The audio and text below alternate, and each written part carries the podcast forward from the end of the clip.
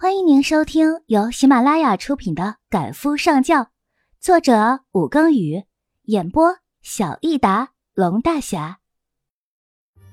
第六集，又过了几日，思南已经把大部分工作重心都移到了公司去，还给冯景请了一个护工。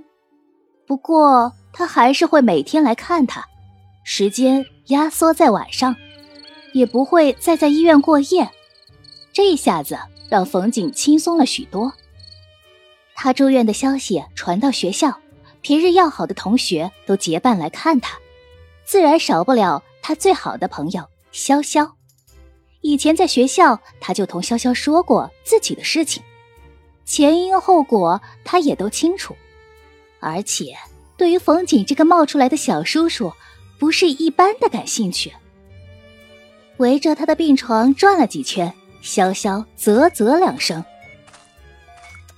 小叔叔对你还是很不错的嘛。他故意压低声音，在冯景耳边打趣。冯景白了他一眼：“你爱要你拿去。”潇潇回退两步，笑得甚是夸张：“嘿嘿，别，我喜欢年轻力壮的小伙子，对老男人可不感兴趣。”上次是谁说老男人温柔又会疼人的？对于潇潇三天一变的想法，冯景实在是不敢恭维。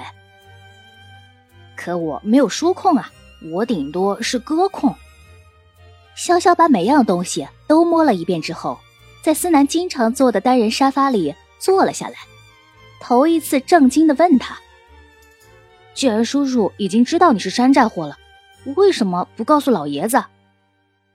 冯景动了动靠枕，寻了个舒服的位置，又躺了下去。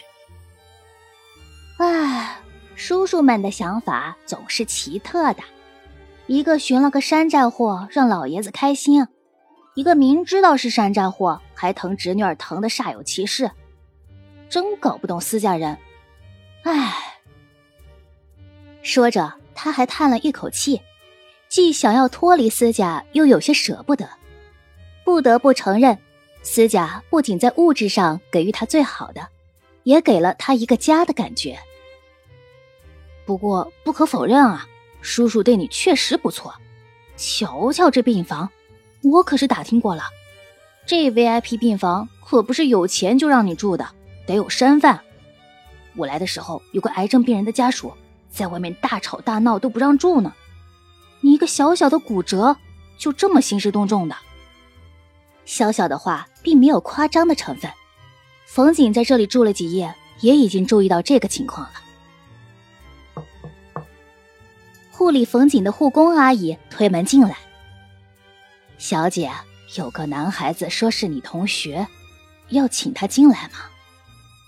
冯景莫名其妙的点点头。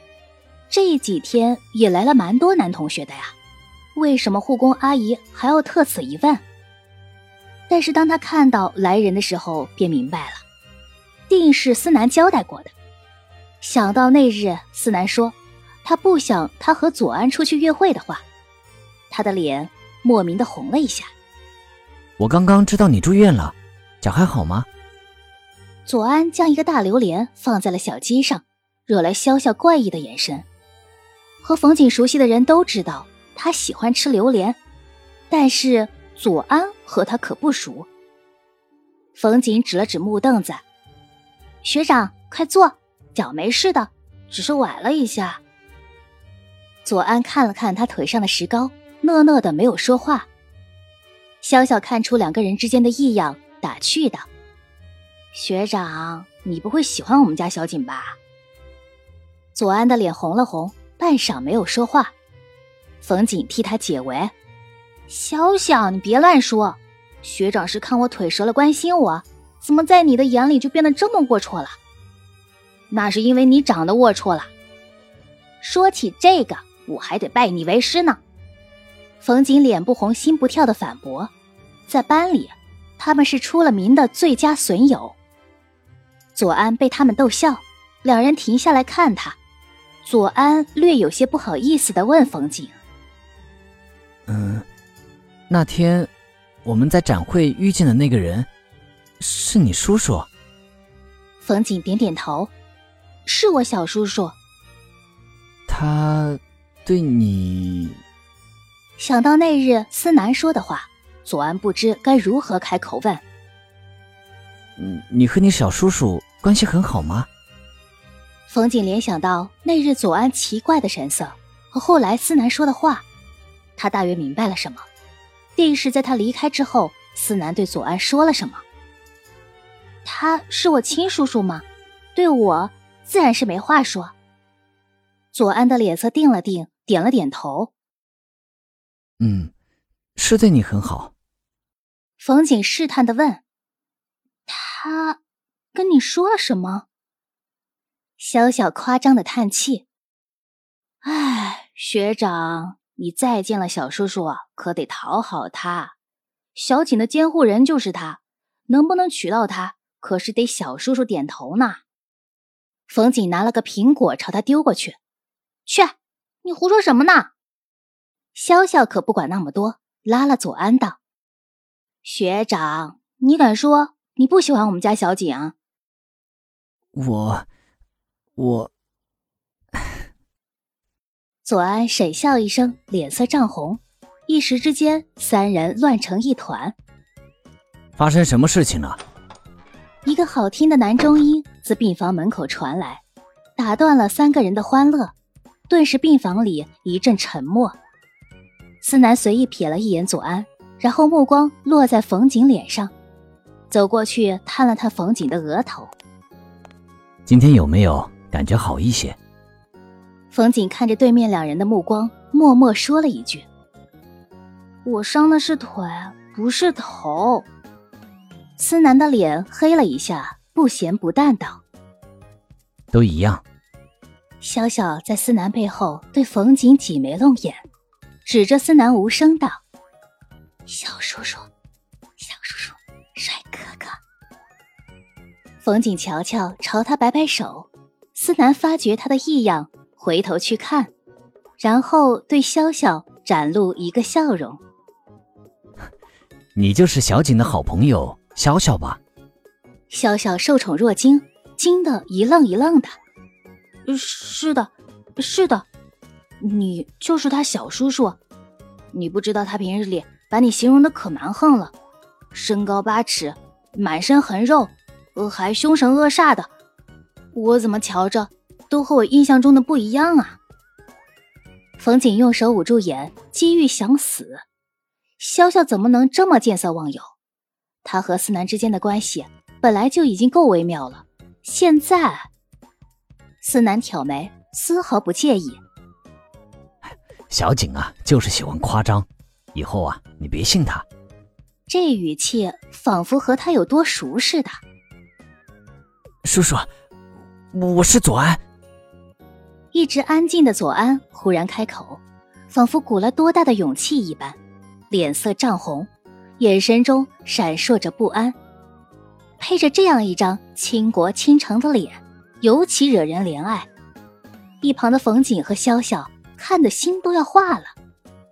思南也是那种让人眼前一亮的美男，但是他身上多了岁月沉淀下来的内敛和气质。属于锋芒已过、宝剑入鞘、不显山露水的男人，而左安身上则洋溢着青春和活力，典型的小男生。两种完全不同性格的人，却又都有着各自的魅力。淡然扫过左安的脸，思南浅浅点头，算是打过招呼，态度明显比刚才对潇潇的冷淡。冯景又怎么会感觉不出两个人之间的紧张关系？笑着打破沉默：“ 小叔叔，你怎么忽然来了？不用回公司处理公务了吗？”潜台词就是：“小叔叔，既然公务这么忙，赶紧走吧。”思南淡淡的瞥了他一眼：“下午我在这里陪你。”左安识相的站起来，拉了拉潇潇。那那我们就先走了，小景，明天我们再来看你。小小连忙点头。冯景和思南之间的纠葛，他多少知道一些，而且看思南现在的态度，哪里是把冯景当侄女啊，根本是当自己的女人了。是是是，小叔叔，我们明天再来哈。待两人离开以后，思南看着冯景，不咸不淡道：“你喜欢那小子那样的？”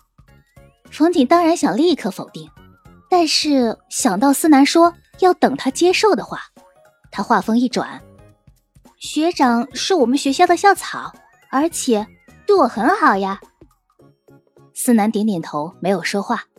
过了一会儿，他将护工阿姨喊进来，指了指小鸡上的榴莲：“把这个处理掉。”他的声音里没有流露出嫌恶。但是冯景还是从他那不咸不淡的表情里看出了一些端倪来，他不高兴了。虽然明知反抗他的效果不大，他还是小心翼翼的。小叔叔，我还要吃呢。思南皱眉，不行，味道太难闻了，我受不了。你受不了，我受得了啊！没人求你来玩。等你走了，我再吃嘛。他的声音软了下来，带了些许撒娇。思南转头看了他半晌，就在他以为他要答应了的时候，只听他道：“不行，待会儿你要出院了。”那带回家吃。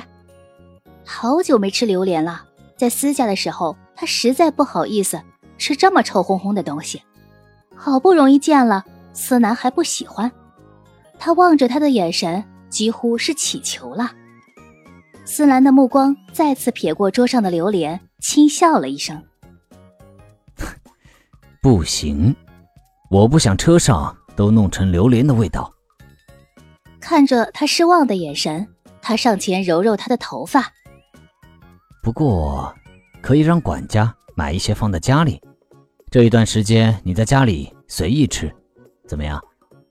冯景眼中一亮，几乎是迫不及待的想要回到司家。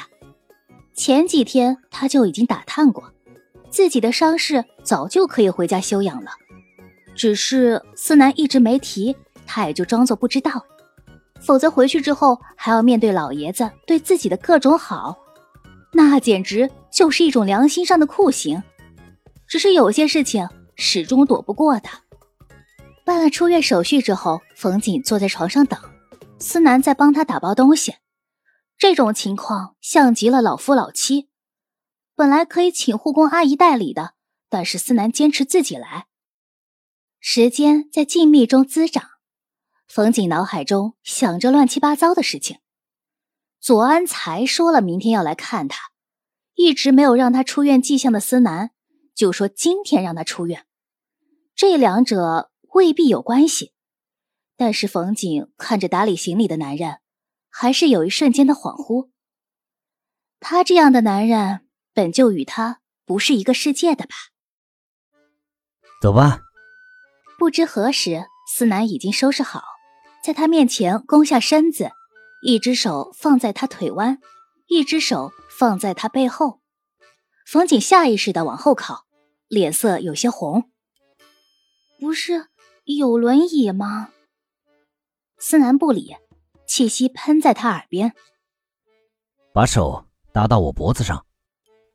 冯景忙不迭的将手搭在他肩上，顺着他的移动而移动。刚出病房，便看到两个护士羡慕、嫉妒、恨的眼神。在这里住的这些天，众人已经将他和思南之间的关系探了个清清楚楚，所以每次来病房。对他总会格外的客气，还会有意无意的来探听思南的信息。冯景总是知无不言，言无不尽，甚至将他的私人电话号码和邮箱都透露出去了。想必思南最近接到了不少骚扰电话和骚扰邮件吧？只是在他这里却从来不提起。进了电梯，落下几层之后。陆陆续续上来许多人，将两人挤到了最后面，还有人好奇的朝他们看过来。冯景下意识的把脸躲在了思南的怀里，然后便感觉到思南把自己抱得紧了一些。冯景在心里吐血，八成他又误会什么了。唉，想甩掉一个人咋这么难呢？一阵音乐铃声响起，冯景下意识的摸了摸自己的口袋，然后发现不是自己的手机在响，头顶传来思南的声音：“手机在我口袋里，你拿出来帮我接一下。”冯景愣了一下，然后手往他怀里伸，摸来摸去，摸去摸来的，手机没有。不过头顶某人的呼吸声明显比刚才重了一些。他下意识的抬头看去，果然，在思南眼中看到了一些异样。若是以前他只是逗他玩，那么现在他看他就完全是男人看女人的眼神了。心跳如雷，他结结巴巴道：“你，你的手机到底在哪儿啊？”思南挑眉：“我刚才说了，在外套口袋里。”冯景汗颜，男人都喜欢把东西装在内里的口袋里，怎么偏偏思南不一样？他分明就是在耍他玩嘛！他气恼的弯身把手机一把掏出来，就想扔给思南，结果发现他没空闲的手，还是乖乖的把手机接通，递到他耳边了。他离得近，通话的内容自然听得清清楚楚的。阿南，是我。周末有空吗？陪我出席一个宴会。是一个好听的女音。冯景细心的发现，思南眼中闪过不悦，便听他道：“没空。”第一次见他对女性这么没礼貌。那你什么时候有空？我们约吃饭。公事的话，和我秘书预约吧。话音一落，思南便给了冯景一个眼神。他得了他的意，立刻收了线。不知为何，竟然瞥了眼电话手机来电显示的名字——于墨。思南抱着他，随着人潮往外走。病房楼下有私家的司机来接。到了车上，思南的表情依旧不太好。将冯景细心的放好之后，便一直没有说话，神情似是有些恍惚。林照快到了司家，冯景才捉了捉思南的袖子。小叔叔，你没事儿吧？思南收回心神，恢复了以往半真半假的模样。怎么，有女人给我打电话，所以你担心我了？冯景无语望天道：“当我什么都没说。”到了司家，老爷子亲自去大门口迎接冯景。见是思南抱着他，眼神略带不悦，倒是没说什么，还热心的让人推来了轮椅。冯景抱住他，爷爷可想死我了，以后我就真的可以天天在家里陪着你啦。司心杰退居二线之后，闲暇时间有很多，大多数时间都是待在家里，日子之无聊便可想而知了。听众朋友，本集播讲完毕，感谢您的收听。